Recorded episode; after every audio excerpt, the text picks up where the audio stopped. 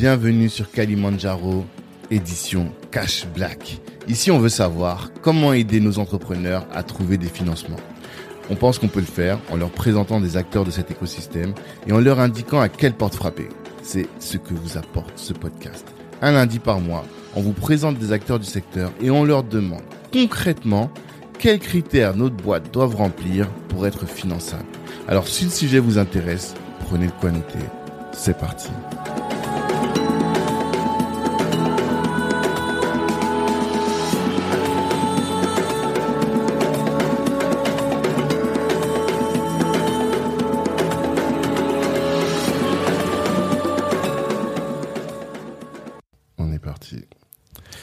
Mamadou, bonjour.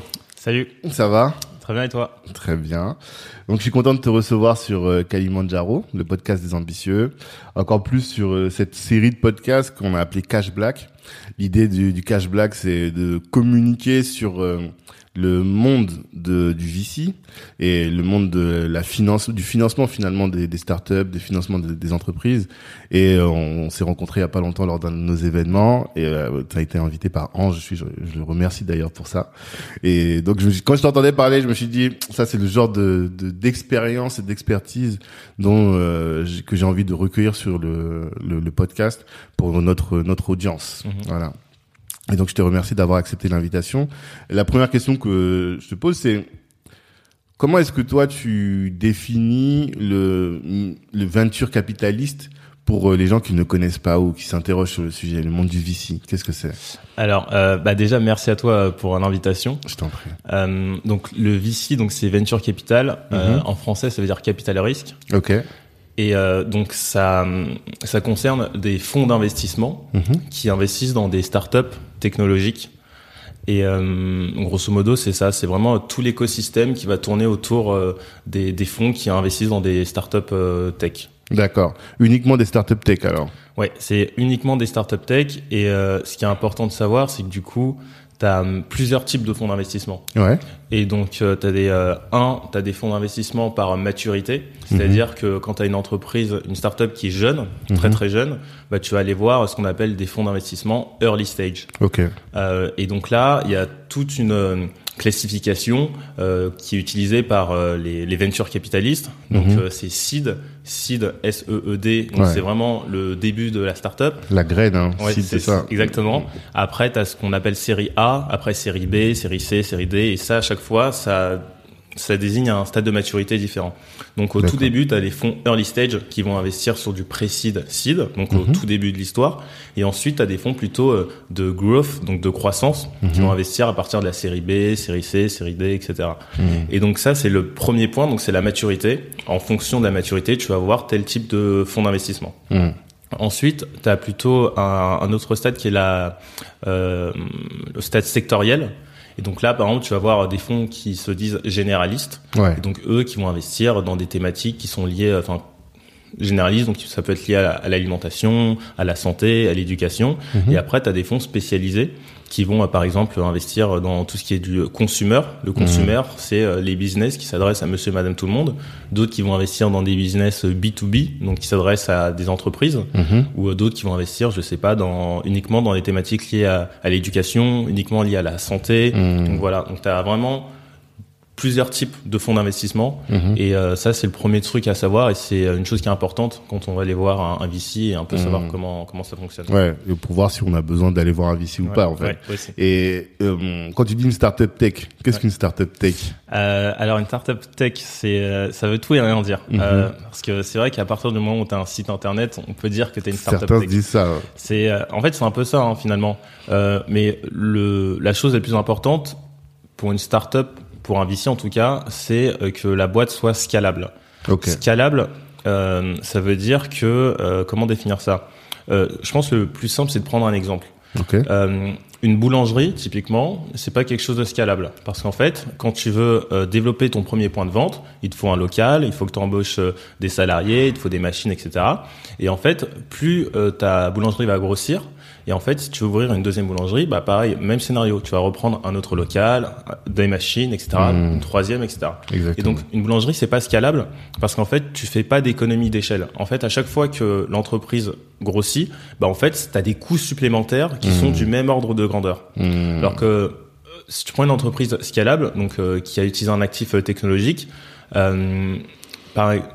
Non, le meilleur exemple, c'est plutôt, on va dire, sur les hôtels. Si tu prends euh, euh, un hôtel, bah, à chaque fois que tu ouvres un hôtel, pareil, tu as besoin d'un Mmh. d'un immeuble, tu as besoin d'em- d'embaucher des gens. Et par exemple, si tu prends Airbnb, Airbnb, en fait, à chaque fois que tu as une chambre de disponible sur le site, bah, en fait, il n'y a pas de coût supplémentaire. Mmh.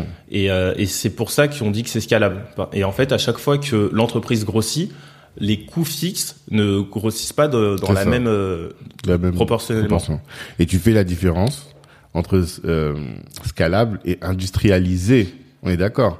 Oui, il y a une différence ouais, parce que tu peux avoir des entreprises industrielles et là c'est vraiment et en général les VC n'aiment pas trop les entreprises euh, industrielles D'accord. parce que euh, ça demande beaucoup de de- d'investissement. Mhm. Donc euh, besoin d'entrepôts, t'as besoin de des, des investissements logistiques euh, et donc en fait ça demande beaucoup plus de risques Mhm. et euh, c'est pour ça que euh, les VC aiment pas trop euh, ce type euh, de business. Mhm. Ça veut pas dire qu'ils le font pas, hein, Mhm. mais euh, c'est très peu euh, c'est peu commun. D'accord.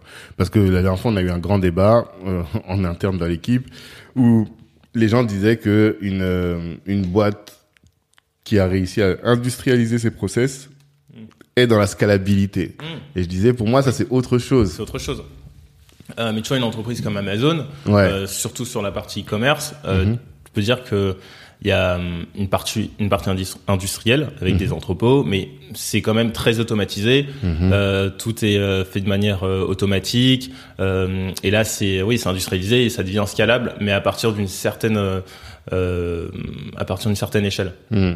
Mais son le cœur du business d'Amazon, comme et donc celui qui intéresse les euh, les, les VC, c'est le- une solution digitale Ouais. qui elle va évoluer, évoluer, évoluer, et à côté peut-être il y aura des services annexes qui eux seront industriels, c'est ça. Ouais.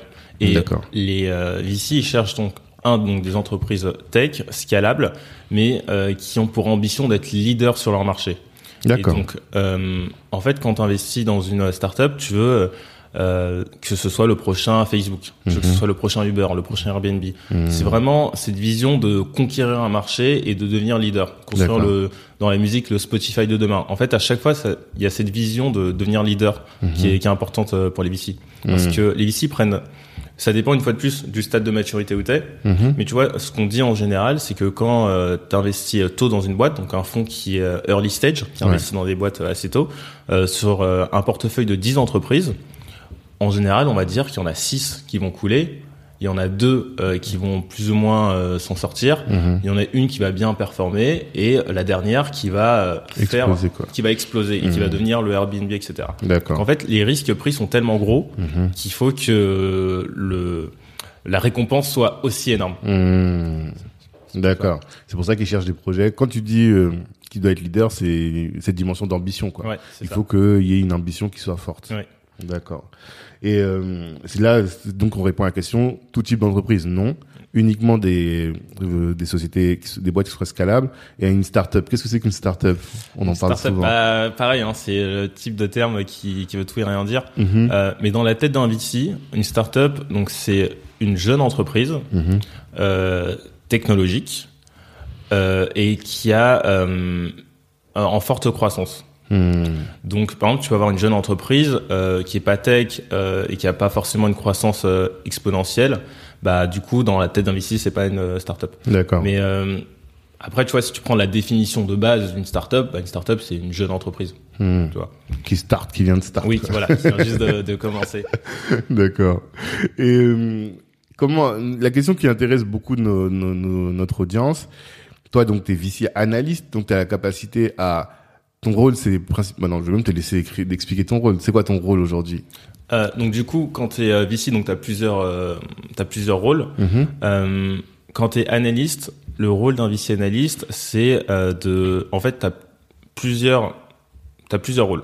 On va dire que le premier, ça peut être le sourcing. Le sourcing, c'est trouver les, les projets. D'accord. Euh, et là, une fois de plus, ça va dépendre du type de fonds, du type de maturité, etc. Mais donc là, je vais dire là comment fonctionne un VC de manière euh, globale. Mhm. Donc le sourcing, euh, donc c'est trouver les opportunités. Donc euh, ça, ça passe par euh, participer à des événements, euh, ça peut être par du réseau. Tu as d'autres euh, VC, des entrepreneurs que tu connais qui Mhm. vont te t'envoyer euh, de- des startups qui vont dire ah celle-là elle est intéressante, tu devrais regarder. Mhm. Euh, le deuxième rôle, ça va être la due diligence. La due Ouais. diligence, c'est euh, l'analyse de la startup ou du dossier en question. D'accord. Et donc là, ça va consister à, à analyser euh, en quoi ça peut être un bon investissement. Mhm. Et du coup, euh, la deuxième question euh, qui en découle, c'est qu'est-ce qu'un bon investissement et quels sont les critères qu'un VC regarde.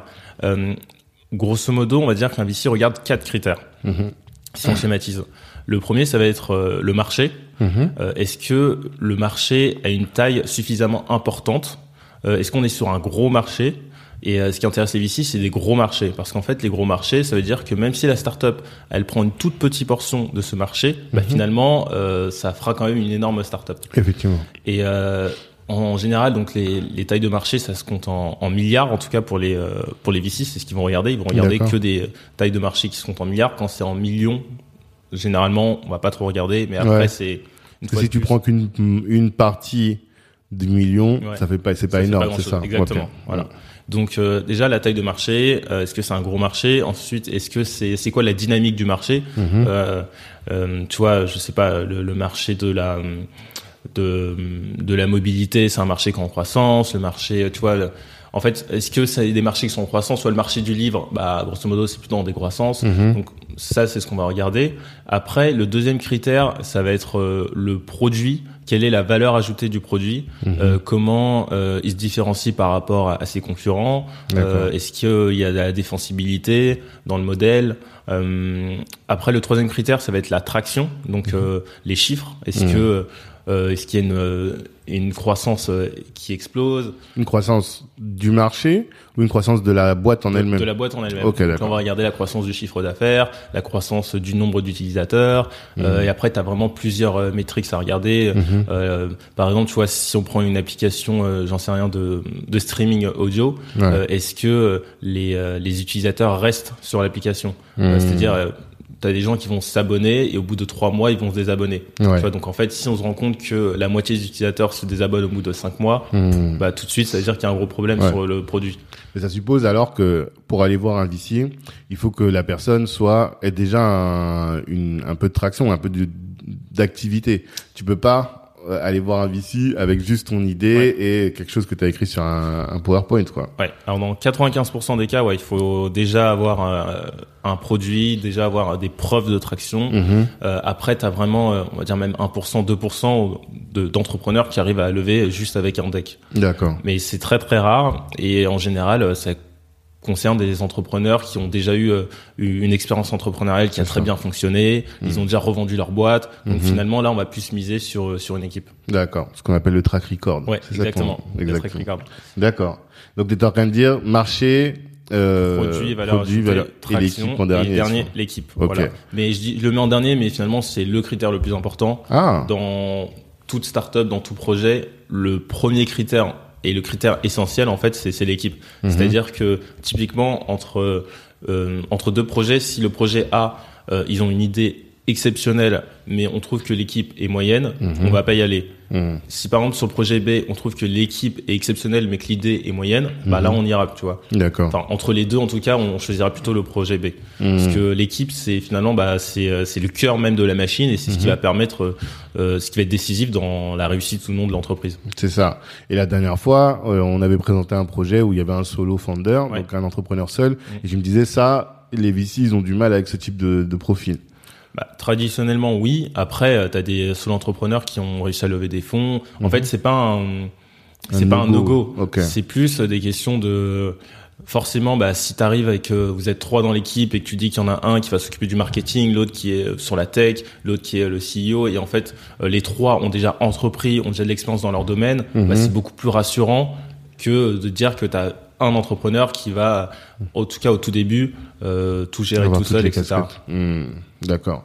Donc quelqu'un qui, euh, si une personne veut optimiser ses chances d'obtenir un financement, et, et qu'elle est toute seule, faut qu'elle se dise ma priorité, enfin ma priorité. C'est important quand même que je, je m'adjoigne des compétences Ouais, d'autres, quoi. Carrément. Et une équipe type, là, c'est ce que tu viens de donner, ou il y a une, euh, vous avez une une idée d'une équipe type vous-même? Bah, l'équipe type en général euh, qu'on voit en tout cas dans, dans l'IFLO, c'est souvent euh, deux ou trois cofondateurs. D'accord. Euh, donc euh, typiquement, tu as toujours un CEO, après un, un, un CTO, euh, un Chief Technology Officer, Ouais. euh, et après ça dépend soit quelqu'un qui s'occupe des opérations, quelqu'un qui s'occupe du marketing. Mhm. Voilà, donc en général, euh, toujours des profils de deux à trois fondateurs, D'accord. fondateurs qu'on voit. hein. Après, ça veut pas dire que c'est la norme et que ça doit être absolument Bien respecté. Mhm. Mais ça optimise les chances. On optimise les chances, quoi. C'est c'est plus rassurant. D'accord. C'est en fait c'est qu'une question de de multiplier les signaux positifs. Mhm. Ça veut pas dire que si t'as, je sais pas, que t'es solo fondeur, que c'est euh, que c'est négatif. En fait, c'est vraiment une multiplication de signaux positifs Mhm. qui vont euh, favoriser euh, le choix d'un d'un investisseur. D'accord.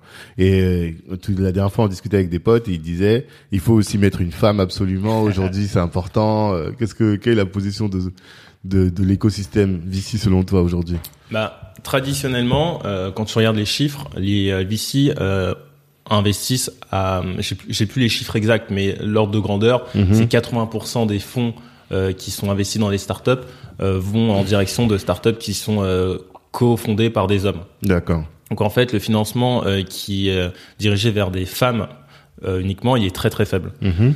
Et aujourd'hui, donc, il y a de, c'est des sujets dont euh, la presse en, la, la presse s'empare de ces sujets. Mhm. Euh, les VC euh, commencent à faire attention. Mhm. Et euh, donc les, les gens font, font de plus en plus attention à ces sujets. Et donc finalement, ils essayent de, de financer du coup des équipes mixtes ou des équipes où il y a des femmes. Mhm. C'est vraiment devenu un, un, un sujet dont les VC sont conscients et ils essayent de faire de- des efforts là-dessus. D'accord. Mais après, tu vois, c'est pas parce que de toute façon les chiffres parlent d'eux-mêmes. Hein. C'est pas parce que euh, il y a pas de femmes dans l'équipe cofondatrice que les, la startup va pas être financée. Non, bien sûr. Mais c'est, euh, en fait, c'est c'est toujours c'est toujours mieux parce que les VC veulent faire des efforts là-dessus Mhm. et, euh, et c'est important euh, que que les startups puissent refléter aussi euh, la réalité euh, du terrain et des choses. Quoi. C'est sûr. C'est en tout cas quelqu'un qui veut optimiser ses chances euh, et qui a euh, une femme dans son entourage, faut pas qu'il se prive en tout cas en se disant on va pas être financé. Ah ça non, aussi. absolument pas. Ah Mm. non, clairement pas. Je pense Mm, que c'est mm. même plus un, un avantage qu'autre chose. C'est ça. Aujourd'hui, ça Du- peut être un ouais. avantage. Du, du moment que tous les autres critères sont là, euh, le Mhm. produit, le marché, l'équipe, etc. Euh, bien sûr. D'accord. Et euh, quels sont les marchés qui sont les plus porteurs aujourd'hui alors? J'imagine qu'il y a la santé, beaucoup, la Euh, finance. T'as la santé, euh, surtout avec le Covid, ça, ça a montré que justement il y avait plein de sujets à ce niveau-là, donc au niveau de la santé mentale. Mhm. Euh, même tu vois Doctolib qui a explosé pendant euh, pendant le Covid. Ouais. Euh, t'as l'alimentation, c'est un sujet aussi qui a pas mal explosé avec le Covid parce que les gens restaient chez eux, les gens se faisaient commander. Mhm. Donc, tu as eu beaucoup de tours de financement autour de ce qu'on appelle le, le, le fast euh, delivery. D'accord. Donc, euh, je sais pas si t'as vu, mais dans Paris, il y a eu plein de, de pubs de les, les cajous, les guettiers avec euh, Ouais. les livraisons en 15 minutes. Euh, donc après, voilà, donc ça, c'est être les euh, principaux. Après, t'as aussi beaucoup de bruit autour de tout ce qui concerne le, le Web 3 Ouais. avec euh, les cryptos. Donc, euh, tu as eu le financement de Sorar il y a, il y a, il y a Mhm. quand même 6-7 mois, euh, qui était euh, le plus gros financement de la, la French Tech. Ouais. Ils ont levé euh, 600, plus de 600 millions euh, Mhm. euh, d'euros. Et euh, voilà, donc euh, c'est enfin voilà, c'est partie des, sujets quand même des sujets qui sont importants. ouais. à la mode. Est-ce qu'il y a des sujets où qui qui toi tu te dis voilà dès que j'entends ce sujet-là, je- mon, mon œil pétille, pétille quoi. C'est ça un peu la Euh, question. je je pense que après, ça dépend aussi des affinités que tu as avec Ouais. euh, les secteurs. Parce que tu vois, dans des fonds généralistes, euh, tu as toujours T'as toujours des affinités pour deux, trois secteurs que tu préfères par rapport à d'autres. Mhm. Moi, ça va plus être des sujets euh, euh, liés à, l'environnement, au climat, à l'impact. Mhm. Euh, donc, tu vois, tout ce qui est euh, économie circulaire, c'est des sujets que je vais regarder. Mhm. Euh, tout ce qui est des sujets liés à la santé, euh, tu vois, c'est des sujets que je vais regarder parce que finalement, la santé, tu vois, c'est c'est un business bah, qui un est vital, qui est important et qui a une vraie utilité dans la société. ouais. Et en plus, euh, c'est business où euh, euh, bah, il y aura toujours un besoin, tu vois. Ouais. Donc euh, voilà, donc ça, ça dépend. euh, voilà, ça- Hmm. Non, mais après, c'était ça qui m'intéressait. En fait, moi, ma réflexion, comme je te le disais un peu en off, c'est euh, on a une communauté qui est assez dynamique sur l'entrepreneuriat Mhm. depuis euh, quelques années et nous on veut encore pousser le truc et euh, mais on rend, on se rend compte bon il y a des chiffres hein, je pense diversité ils ont fait une, une enquête il y a pas longtemps Ouais. sur le la diversité au sens large Ouais. et les financements on est sous-financé Ouais. mais parfois on est sous-financé parce qu'on n'a pas les infos tu vois Clairement. et l'intérêt d'avoir des personnes comme toi en face de nous c'est que on puisse avoir euh, voilà les, les, les, les, les clés les petites astuces que qu'on n'entend pas ailleurs qu'est-ce que est-ce qu'il y a des choses euh, que tu dis voilà il faudrait que les entrepreneurs de la diaspora sachent ça Ouais, alors déjà, euh, dans le financement euh, des startups, aujourd'hui, tu as moins de 1% des startups qui seront financées par des VC. ah Ouais, donc enfin des entreprises plutôt. ok Moins de 1% des entreprises sont financées par des VC. ok Donc déjà, ça montre que le financement des VC, c'est quelque chose qui est très minoritaire, Hmm. même si ça fait beaucoup de bruit. ouais Parce qu'en fait, finalement, dans la presse, à chaque fois, toutes les semaines, on voit euh, telle startup a levé, telle startup est levée. Et du coup, ça donne l'impression que, bah, en fait, toutes les startups lèvent. Et en Hmm. fait, c'est pas du tout le cas. C'est vraiment quelque chose de minoritaire. Donc, je pense que c'est le premier, c'est la première chose à se dire, c'est que c'est quelque chose de minoritaire. Mhm. Euh, ensuite, euh, la question, c'est si on veut se faire financer par un VC, c'est est-ce que euh, notre boîte correspond aux critères c'est ça euh, que les VC regardent? Et est-ce qu'on a besoin de se faire financer par les VC et, euh, et après, le, la troisième chose, je pense, c'est qu'il faut euh, être au courant de tout l'écosystème du financement. Hmm. C'est-à-dire que, certes, tu as les VC, ça concerne tel type de boîte. Après, euh, tu as les banques. Après, les banques, c'est quand même particulier parce que en général, elles aiment pas trop le risque, etc. Ouais. Mais pour certains types de business, elles peuvent, euh, tu peux avoir un prêt auprès de la banque. Euh, ensuite, tu as des subventions, notamment auprès de la BPI. La Mhm. BPI, ils font euh, pas mal de subventions euh, sur les startups, sur les entreprises, ouais etc. Euh, tu as aussi euh, des solutions de, de, de, de financement participatif. Mhm. Donc tu vois, je pense que le plus important déjà, c'est de regarder tout l'écosystème du financement et parmi toutes les solutions qui existent, en fait, c'est d'avoir un peu une boîte à outils, se dire et avoir la connaissance de tout ça, se dire, ok, dans le financement aujourd'hui, qu'est-ce qui existe en France? Quelles sont les solutions? Et quelles solutions correspondent le mieux à mon entreprise où je suis et au stade de développement? Il faut d'accord pas se dire, je vais aller monter, je vais aller euh, me faire financer par un VC sans savoir comment fonctionne un VC, quelles sont les boîtes qui lèvent, etc. Parce que tu as Mhm. plein de gens qui vont se dire, je lève pas, mais c'est parce qu'en fait, le, la, le projet qu'ils ont n'est pas finançable par un VC. Donc, Ouais. Même si le VC, euh, ils ont rencontré un investisseur qui adore le projet, en fait, euh, un, un investisseur, il a, il a une thèse d'investissement. Il peut pas Mhm. faire ce qu'il veut. Donc par exemple, si tu bosses dans un fonds qui investit que dans des startups euh, qui ont euh, qui font minimum 5 millions d'euros de chiffre d'affaires Mhm. et euh, qui sont que dans les startups de la santé, Mhm. en fait, même si tu adores le projet et que tu aimerais le financer, bah tu peux pas parce qu'en fait, tu as des t'as des consignes à respecter. Et un, un autre point que j'avais pas précisé, c'est que les, les les venture capitalistes, ils ont un, un fonds de venture capital. Euh, ça fonctionne avec euh, ce qu'on appelle des limited partners, ouais les LPs les LPs. ouais. Donc en fait, c'est-à-dire que l'argent qui est investi par euh, les fonds, Mm. c'est c'est pas l'argent euh, des gens qui bossent dans le fonds. Mhm. C'est euh, cet argent, il va être pris auprès de, de fonds de pension, auprès d'assureurs, auprès de de- de- d'entrepreneurs qui vont nous confier leur argent et avec cet argent-là, nous on va l'investir et ensuite leur redonner un retour sur investissement. c'est ça Donc en fait, l'argent qui est investi, c'est pas notre argent et du coup, quand on va les voir et qu'on lève de de l'argent, on leur dit votre argent, on va l'utiliser et on va l'investir pour tel type de boîte, Mmh, tel type de mmh. maturité, etc. Donc en fait, Mmh. on peut pas faire ce qu'on veut. Mmh. On travaille en fait finalement pour des LP. Oui, c'est ça. C'est pour ça que euh, il y a quand même une euh, gestion du risque qui est assez particulière. Les gens vont pas faire n'importe quoi avec l'argent d'autrui, quoi. Ouais. Et l'idée, c'est de rassurer finalement au maximum Ouais. l'interlocuteur qu'on Ouais. a sur la, les, les chances qu'on, que le projet qu'on mène euh, va arriver à Ouais, terme. c'est ça. C'est ça. Et va, va même toucher les étoiles dans, dans le meilleur des cas. Exactement. C'est pour ça que ça crée des biais en fait finalement. Euh, que et du coup, ce qui est beaucoup reproché à l'écosystème VC Mhm. et à, à juste euh, à juste titre, c'est que euh, les entrepreneurs qui sont financés par des VC ont tous les mêmes profils. Mhm. Euh, typiquement, euh, ça va être euh, un, un homme qui a fait HEC, ouais. euh, qui, euh, enfin voilà, c'est souvent ce type de profil qui est, qui est, qui est financé par des VC. Mhm. Et euh, parce qu'en fait, les VC, ils ont des biais et ils se disent que bah comme j'ai vu telle boîte euh, fondée par tel type d'entrepreneur dans tel type de thématique qui a fonctionné, Mhm. en fait, j'ai financé euh, tel type d'entrepreneur dans tel ça. type de thématique, etc. Donc, ils, essaient Mhm. de voir des, des schémas mentaux, de, enfin, d'en d'en construire, Mhm. et ensuite de les reproduire. Mhm. Donc, euh, Mais ça, je, alors je pense que effectivement ça, ça a fonctionné pendant longtemps. J'ai l'impression qu'il y a un changement, ne serait-ce que parce que bah, il y a de plus en plus de boîtes qui disent mais et nous et nous et Oui. nous et nous et, et du coup les gens commencent à se dire et aussi le- comme la France veut euh, occuper une place prépondérante, ne serait-ce qu'en Europe Mm. sur ces sujets, elle est obligée de disrupter un peu elle-même euh, le, les, les- le, le sur son sourcing pour pouvoir avoir accès à des projets un peu différents Ouais. et autres. Donc il y a une opportunité à mon avis, il y a Mm. une fenêtre de lancement. J'avais dit la dernière fois, euh, cette, cette semaine j'ai fait une vidéo où j'ai dit euh, It's good time, non, quel beau jour pour être black. Mm. J'avais dit ça, mais parce que je pense vraiment que il y a une opportunité là, tu vois. Mm. Maintenant, effectivement, euh, il y a une opportunité, mais euh, Daniel Garceau, il dit on va casser des ponts, mais il faut des gens pour les traverser. Mm. Et l'idée qu'on a aujourd'hui, bah, c'est de faire en sorte de trouver les personnes pour les traverser. Mm. Toi, aujourd'hui, quand tu reçois, euh, je pense que tu reçois du deal flow, donc des, des, des, des projets, tu vois combien de projets portés par euh, la diaspora?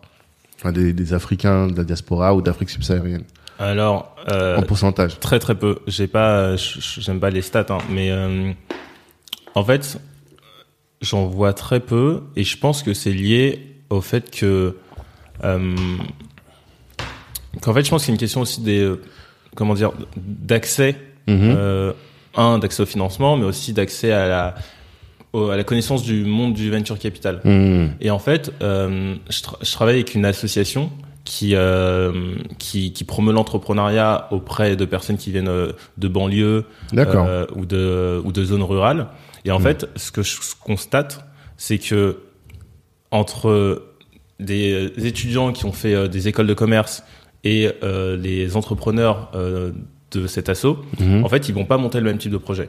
Mhm. Et ça, je le vois très bien, hein, que ce soit auprès de camarades de promo ou auprès de d'écoles où j'ai pu intervenir, c'est que en fait, les dans les écoles de commerce ou les écoles euh, d'ingénieurs, Mhm. les projets, ils sont tout de suite VC compatibles en général. Ah, Tout de suite, ça va être des projets, euh, ça va être des startups avec une vision de de devenir leader sur le marché, avec un actif technologique, avec euh, donc en fait, il y a déjà euh, l'état d'esprit euh, VC startup qui est Ouais. déjà mis en place dans ces écoles. Mhm. Et euh, tu vois, par exemple, je sais que tu vois, à HEC, ils ont euh, ils ont un programme entrepreneuriat et en fait, dans ce programme entrepreneuriat, t'as des euh, t'as des VC qui Mhm. viennent euh, juger le projet. Donc tu vois, déjà dès qu'ils sont à l'école, ils, ils- ils sont déjà formatés, Ouais, ils savent déjà comment s'adresser à un VC, quels sont Mhm. les critères qui sont regardés, ils ont déjà un retour euh, sur euh, sur leur projet. Mhm. Donc ce qui fait que en fait, ils ont déjà bah, structurellement plus de chances. Mhm. Euh, alors qu'en fait, moi, ce que j'ai vu aussi dans, euh, dans, dans certaines assos, c'est que du coup, les projets qui vont être portés par, par les membres des, euh, de l'asso, ils sont plus des projets terre à terre.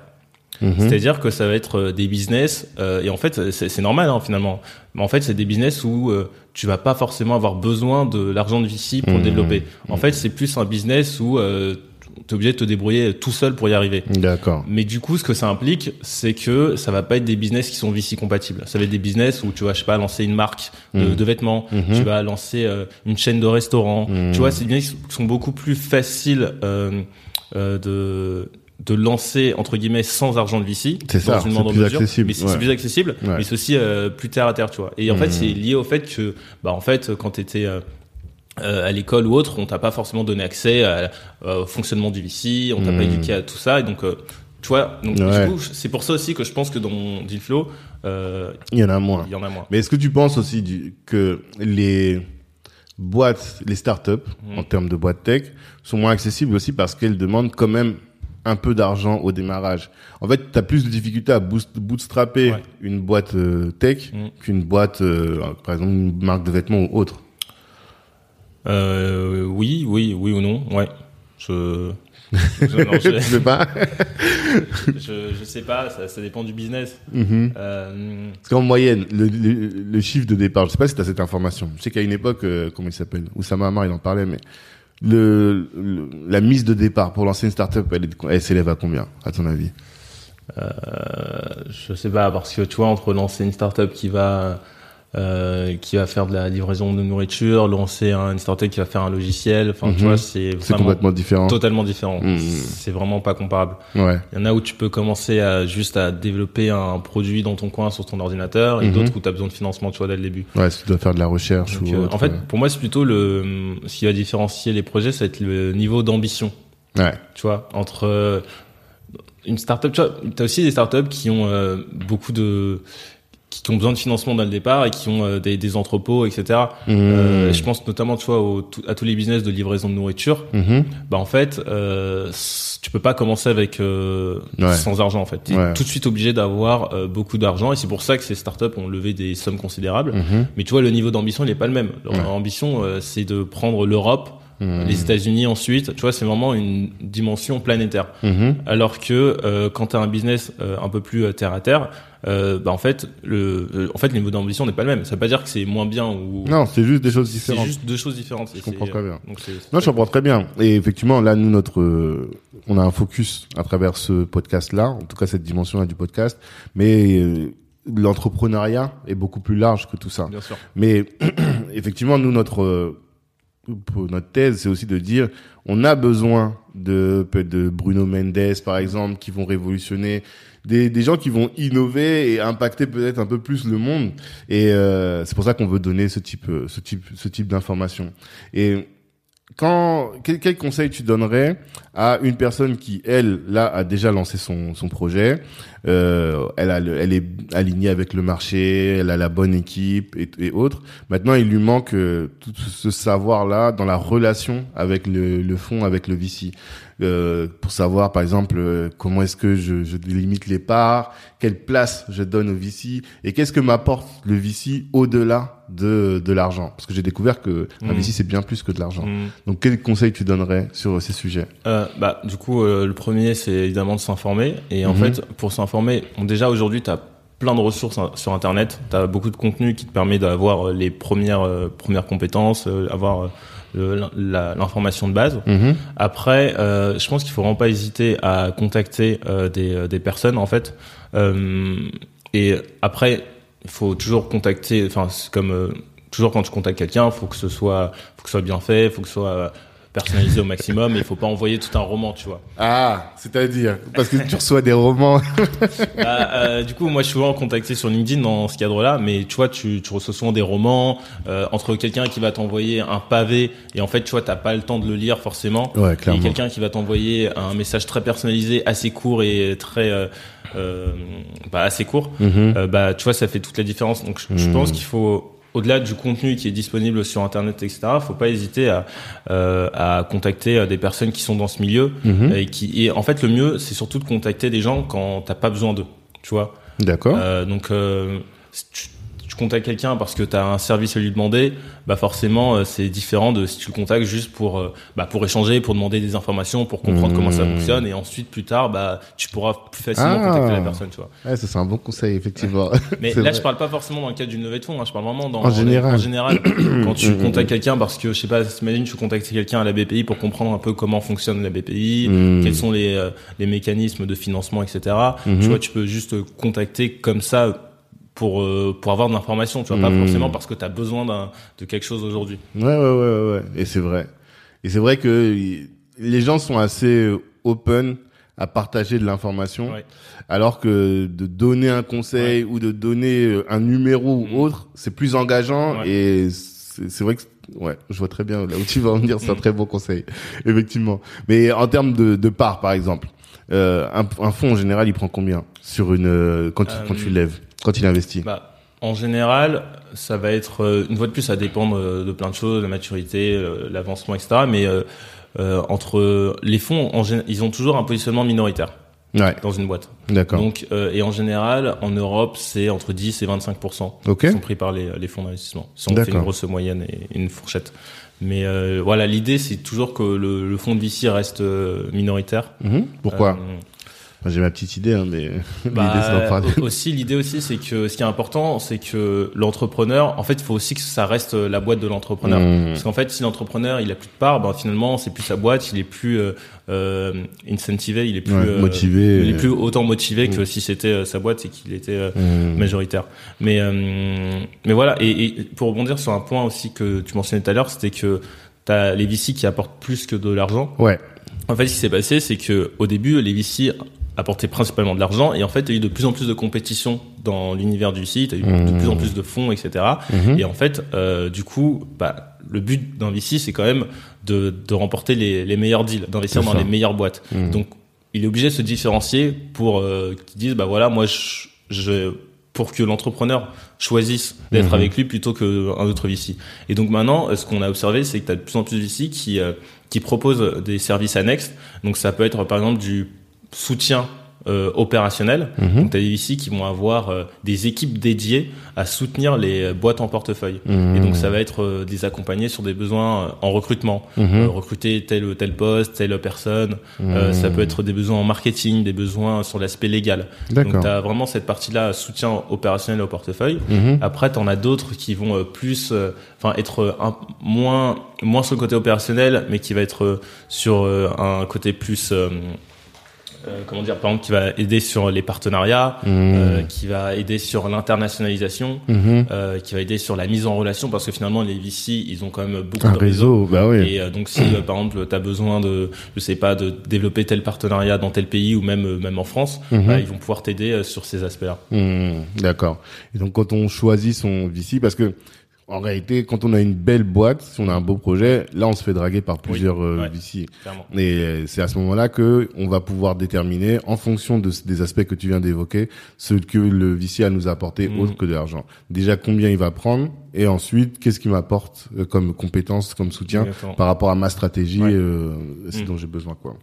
Et euh, je me posais la question de savoir quand les le VC vient et parce que j'ai euh, je parlais avec Bruno Mendes du, coup, Mhm. du coup il me disait il a fait 100 rendez-vous pour avoir quatre propositions Mm.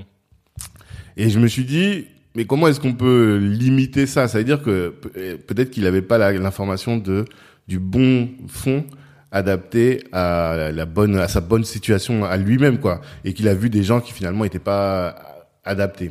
Comment est-ce que quelles informations tu voudrais donner à nos notre audience sur ce sujet? Comment savoir si le fond est adapté à ma à ma boîte? Il y a tout à l'heure tu as évoqué tous les sujets en, en lien avec le le la maturité de la Mhm. boîte, mais est-ce qu'il y a d'autres critères à prendre en compte? Maturité, spécialité aussi? Euh, maturité, spécialité, euh,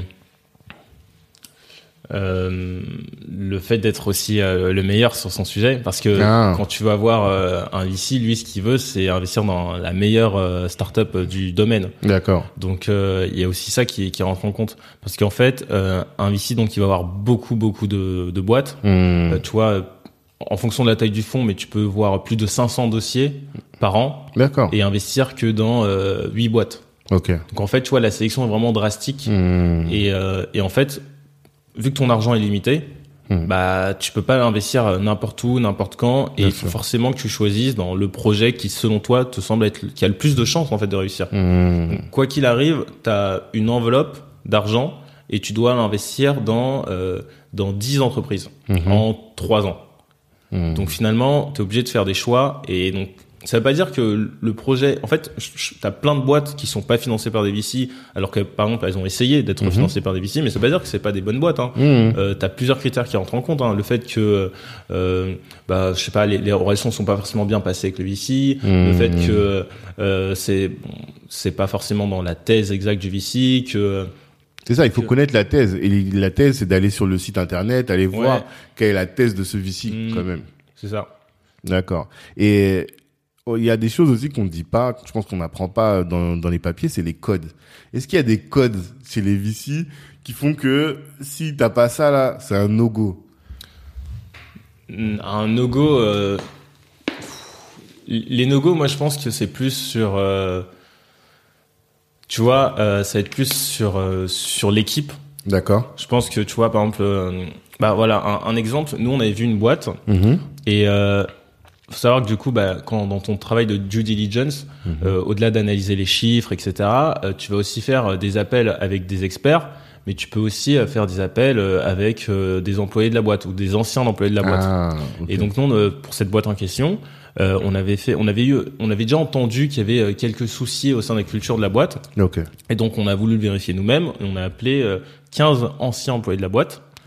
Et euh, un pour, gros av- boulot. ouais, pour avoir leur retour, et il y a eu que des retours catastrophiques sur l'équipe dirigeante, sur la manière dont fonctionnait la boîte, sur la culture d'entreprise. Mmh. Et donc en fait, quand tu as un retour comme ça, c'est forcément un no-go parce que Ouais. tu dis que si tu lui donnes de l'argent, déjà que et en fait, en plus de ça, tu avais beaucoup de démissions et beaucoup de départs. Hmm. Donc euh, tu peux Ouais. là, c'est typiquement un no-go euh, pour euh, je pense n'importe quel investisseur.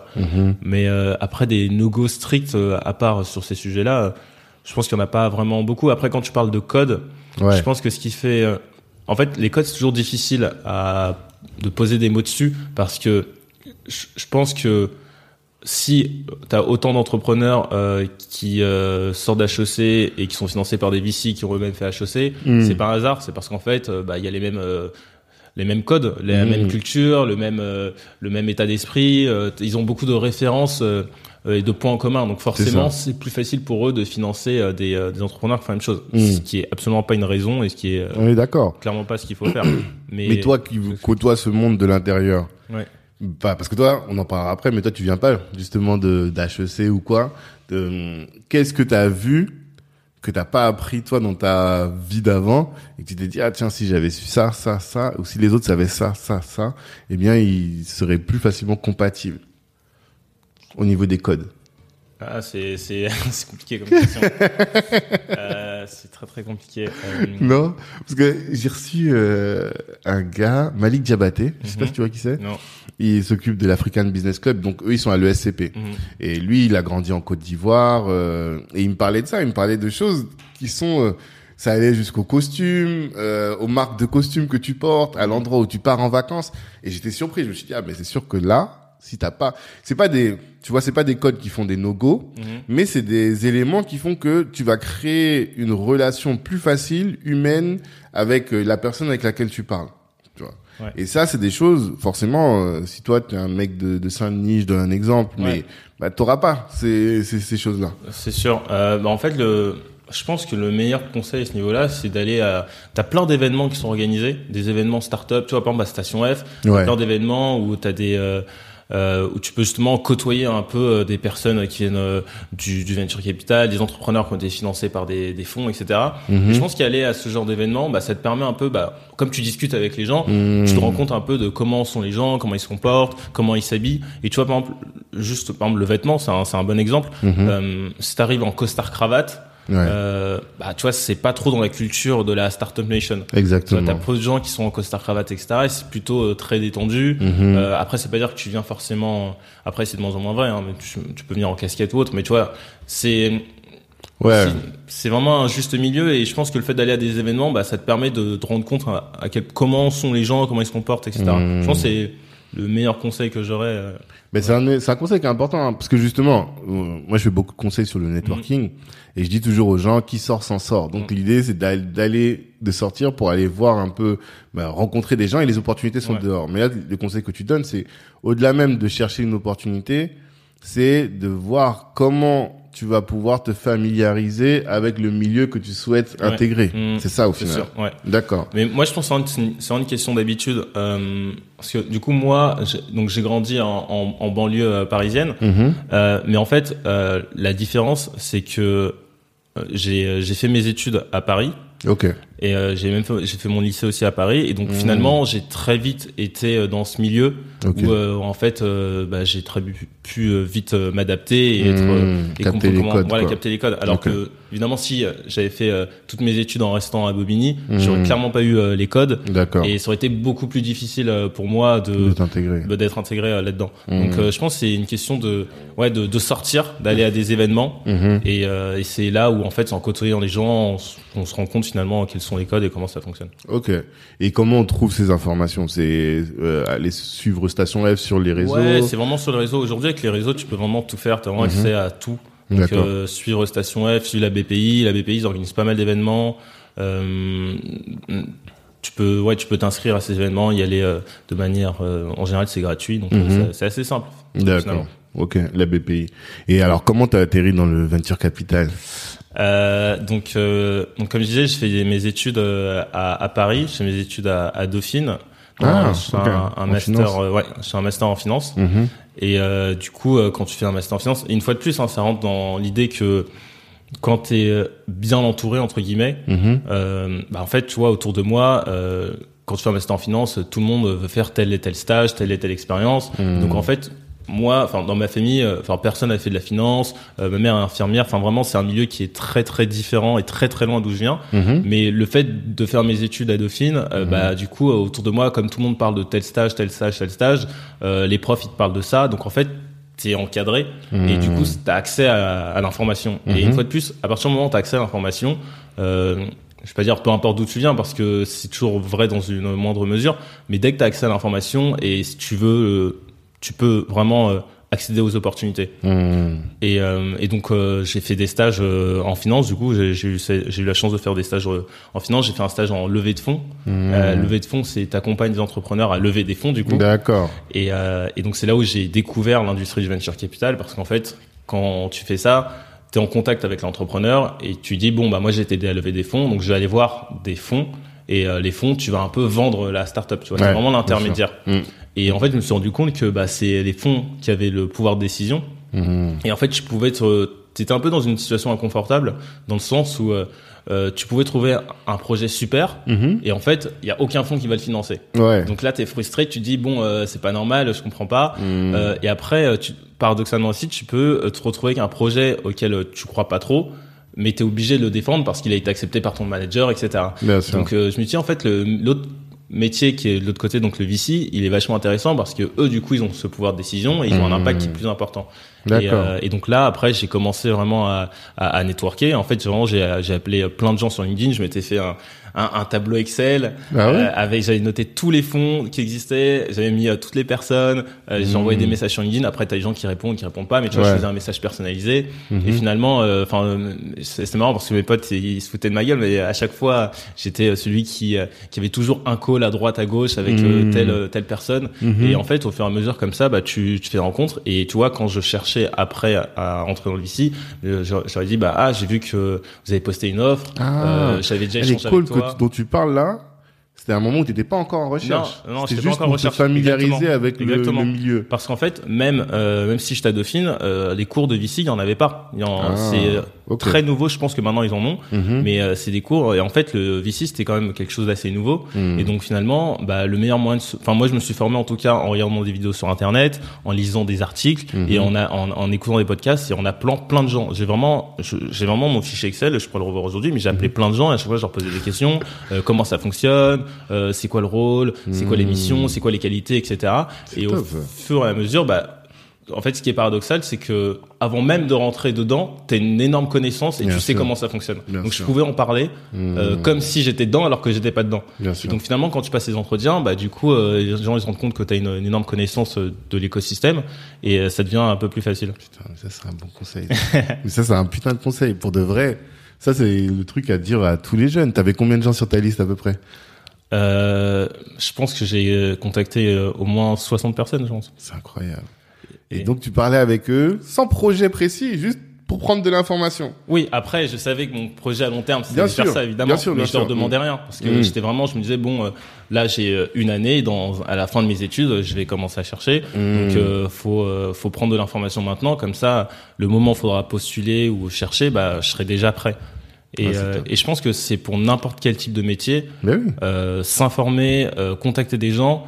En fait, ça ne peut être que positif. Au pire, les gens répondent pas, c'est pas grave. Il Mhm. faut juste faire un petit. Moi, je faisais vraiment un message très court. hein. Mhm. Hello, je m'appelle Madou, je fais telle étude, je suis intéressé par euh, ton métier. Est-ce que tu aurais cinq minutes pour qu'on en discute, pour que je te pose des questions Ouais, Hop, ça suffit. c'est ça. Et euh, en général, les gens répondent. Mhm. Et, euh, et voilà. En fait, je pense que pour n'importe quel type de métier, si tu as cette approche, un Mhm. déjà, ça montre que tu es motivé. Ouais, Et deux, en fait, euh, t'es- tu développes une connaissance du métier avant même d'y être. bien sûr. Ce qui fait que quand tu es en entretien, bah, tu Mhm. connais déjà enfin, beaucoup de choses.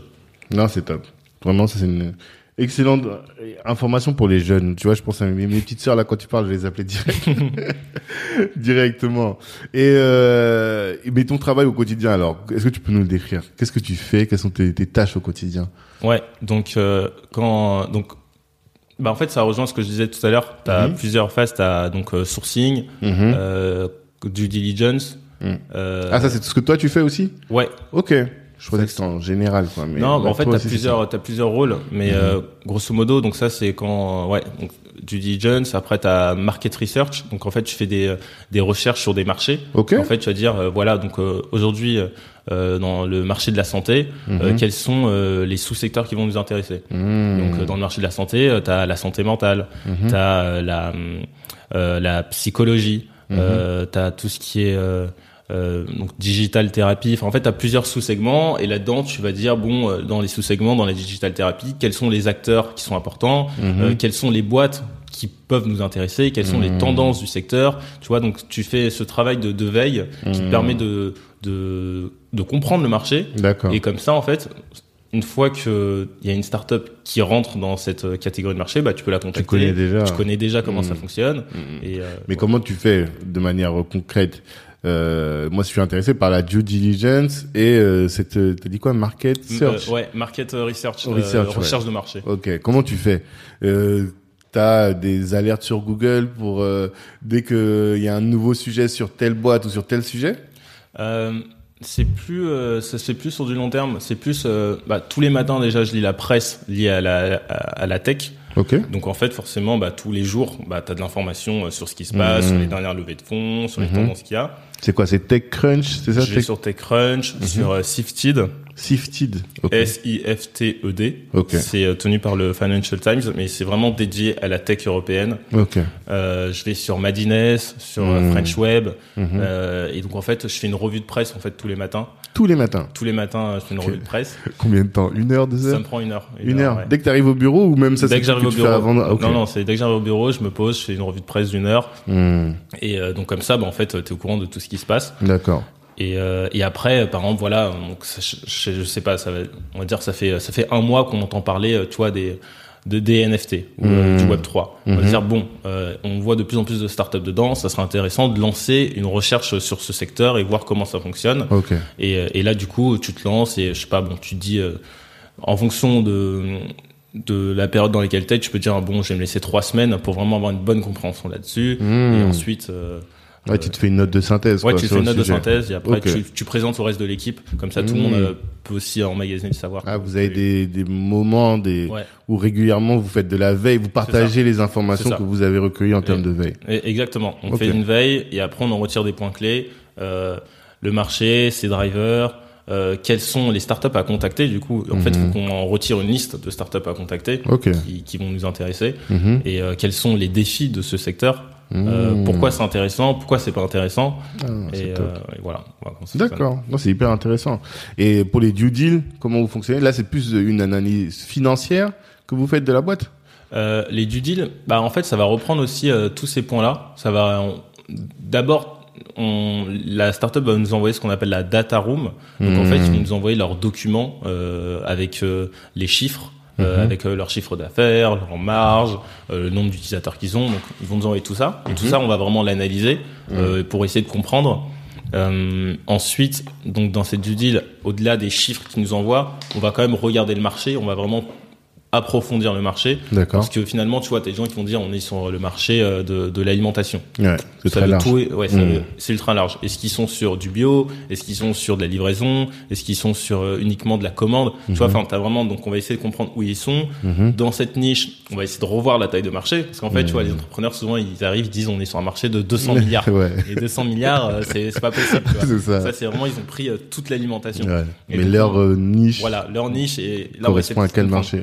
C'est d'accord. Euh, donc on va voir le marché et après on va aussi faire des appels avec des, des experts parce que finalement quand t'es VC t'es pas un expert en fait tu vois Mhm. Ouais. plein de sujets Mhm. mais tu vois tu peux pas déceler toutes les subtilités donc on va appeler un expert qui travaille j'en sais rien dans, dans l'alimentation dans telle dans l'alimentation bio de livraison Et ça, c'est des gens, vous avez euh, un annuaire de- d'experts ou bien vous, vous cherchez comme ça au fur et à c'est mesure? un peu de tout c'est un- soit on a des experts dans notre réseau qu'on Mhm. connaît Mhm. ou soit on utilise euh, une plateforme euh, qui nous donnent des experts. On leur dit bon voilà, euh, moi j'ai besoin de dans deux jours, j'aimerais discuter avec euh, un expert de tel domaine. Ah, Et euh, ils te ils disent voilà, je, je te propose cette liste, tu veux discuter avec qui?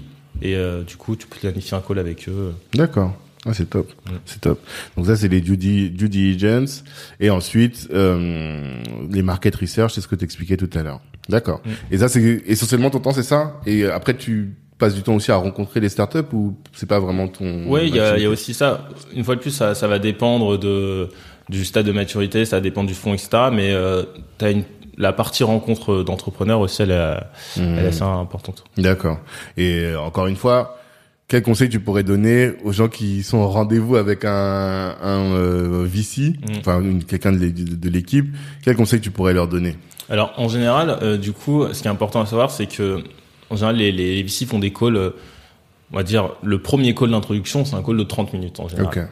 Et donc du coup, euh, là, l'enjeu, tu vois, c'est euh, être très euh, faut, faut faut bien résumer euh, les, les points clés. Mhm. Euh, et en général, tu, tu viens toujours avec un deck.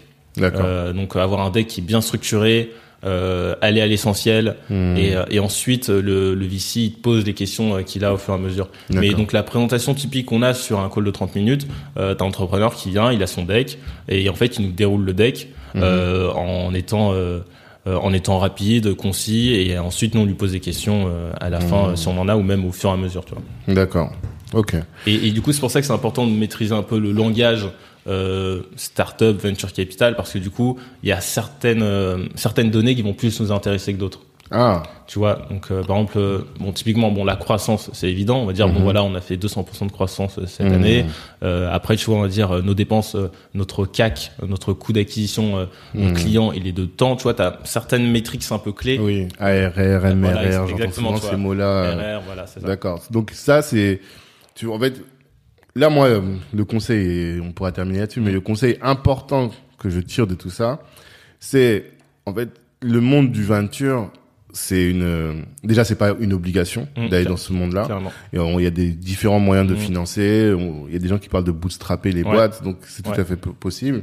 Maintenant, si on veut aller dans prendre cet axe-là, il faut vraiment se préparer en amont. faut se préparer en amont Mm. et il faut avoir euh, faut avoir cette dimension de vouloir être leader sur son marché d'avoir une entreprise tech euh, qui est euh, qui est dans une dynamique de forte croissance Mhm. Euh, c'est vraiment plusieurs cases à, à cocher Ouais. avant de se penser à un venture capital il faut vraiment Mm. être dans cette dynamique il faut que la boîte soit faite pour ça limite Hmm, c'est ça. Être VC compatible. ouais Je c'est pense que c'est vraiment ce terme-là qui que, j'ai découvert assez récemment. Mm. Et pour pour avoir ces informations, c'est pas compliqué. Là, tu as donné euh, ton euh, ta routine finalement Mm. de veille. Et donc ça, c'est un outil qui peut être précieux pour chacun. Finalement, quelqu'un qui a cette routine-là, il va être informé sur le marché actuel, Ouais. les opportunités, la, le, le- s'il veut benchmarker aussi les concurrents, il aura toutes ces informations et euh, qui n'hésite pas à appeler, à rentrer en contact, en tout cas avec euh, des VC très en amont, Mm. alors que rien ne s'est passé encore. Ouais, c'est ouais. ça. je pense D'accord. Euh, Est-ce que tu as un autre conseil clé que tu voudrais donner Quelque chose, tu te dis, voilà, il faut absolument que mes petits frères qui veulent euh, entreprendre dans la startup, dans le milieu de la startup, sachent ça? euh, bah que je pense que c'est dur on le dit pas assez Enfin, Ah. c'est dur D'accord. Dans, le sens où, euh, bah, déjà, dans tous les cas, entreprendre, c'est quelque chose de difficile. Euh, et que Tellement. hum, ouais donc euh, faut faut pas euh, faut faut pas euh, voilà se faire de plan- voilà quoi. d'illusions Mm. là-dessus euh, L'autre chose qui est très importante à rappeler, c'est qu'en fait, finalement, le VC, c'est quand même euh, une niche. Ouais. Ça concerne peu de boîtes proportionnellement Mhm. et que ne pas être financé par un VC, euh, ça ne veut vraiment rien dire, tu vois. Mhm. En plus, tu as des boîtes euh, financées par des VC qui, qui, qui échouent. T'en Ouais. quand même beaucoup. Euh, donc, euh, je pense que c'est ça et qu'il faut pas faire une fixette là-dessus. Parce que je pense que quand tu es entrepreneur euh, ou tu es étudiant et que tu aspires devenir entrepreneur, bah, finalement, quand tu vois, tu vois, moi je fais mes veilles tous les jours, je fais mes revues de presse. En moyenne, tu as 100 millions qui sont investis par semaine euh, en France. Ok. Donc c'est dit comme ça, tu dis que c'est énorme. Ouais, ça a l'air pas mal. C'est ouais 100 et, millions. et après tu vois, il y a des semaines, il y a 200, 300, d'autres il y en a 50. Bon, ça, ça dépend des semaines, tu vois. Mhm. je pense que quand tu es aspirant entrepreneur ou autre, tu te dis, euh, en fait, euh, quand tu vois tout ça et que t'es pas financé, tu te dis, attends, mais ça veut dire que ma boîte elle, est nulle, pourquoi, etc. Mais en fait, il faut se rappeler que ces boîtes-là, bah, c'est, il y en a peu mm-hmm. finalement par rapport à toutes les boîtes qui existent en France mm-hmm. et qu'elles remplissent des conditions bien spécifiques. Ouais. Et, que, mais c'est pas sorcier en fait. Mm. C'est ça que tu veux dire. Et que il suffit de les maîtriser pour optimiser ses chances, ses pro sa probabilité d'accéder à, un financement. Mm. D'accord. Ok, top. Bah Mamadou, je te remercie. Ah, merci à toi. Et euh, de toute façon, on va rester connectés. Et à tous, bah, je vous dis bon courage si vous voulez vous lancer dans cette aventure qui n'est pas facile. Mais Black Network est là pour euh, vous vous accompagner. On a toutes les ressources pour vous accompagner sur les différents sujets. Ciao tout le monde. Salut. Salut. Ça vous a plu? Ça y est, vous êtes prêt à lever? Alors, quelle est la prochaine étape? Si vous souhaitez être mis en relation avec la personne que vous venez d'entendre, ou si vous voulez être accompagné dans votre levée, envoyez-nous un mail à l'adresse suivante cash@blacknetwork.fr cash c a. On est ensemble. Ciao.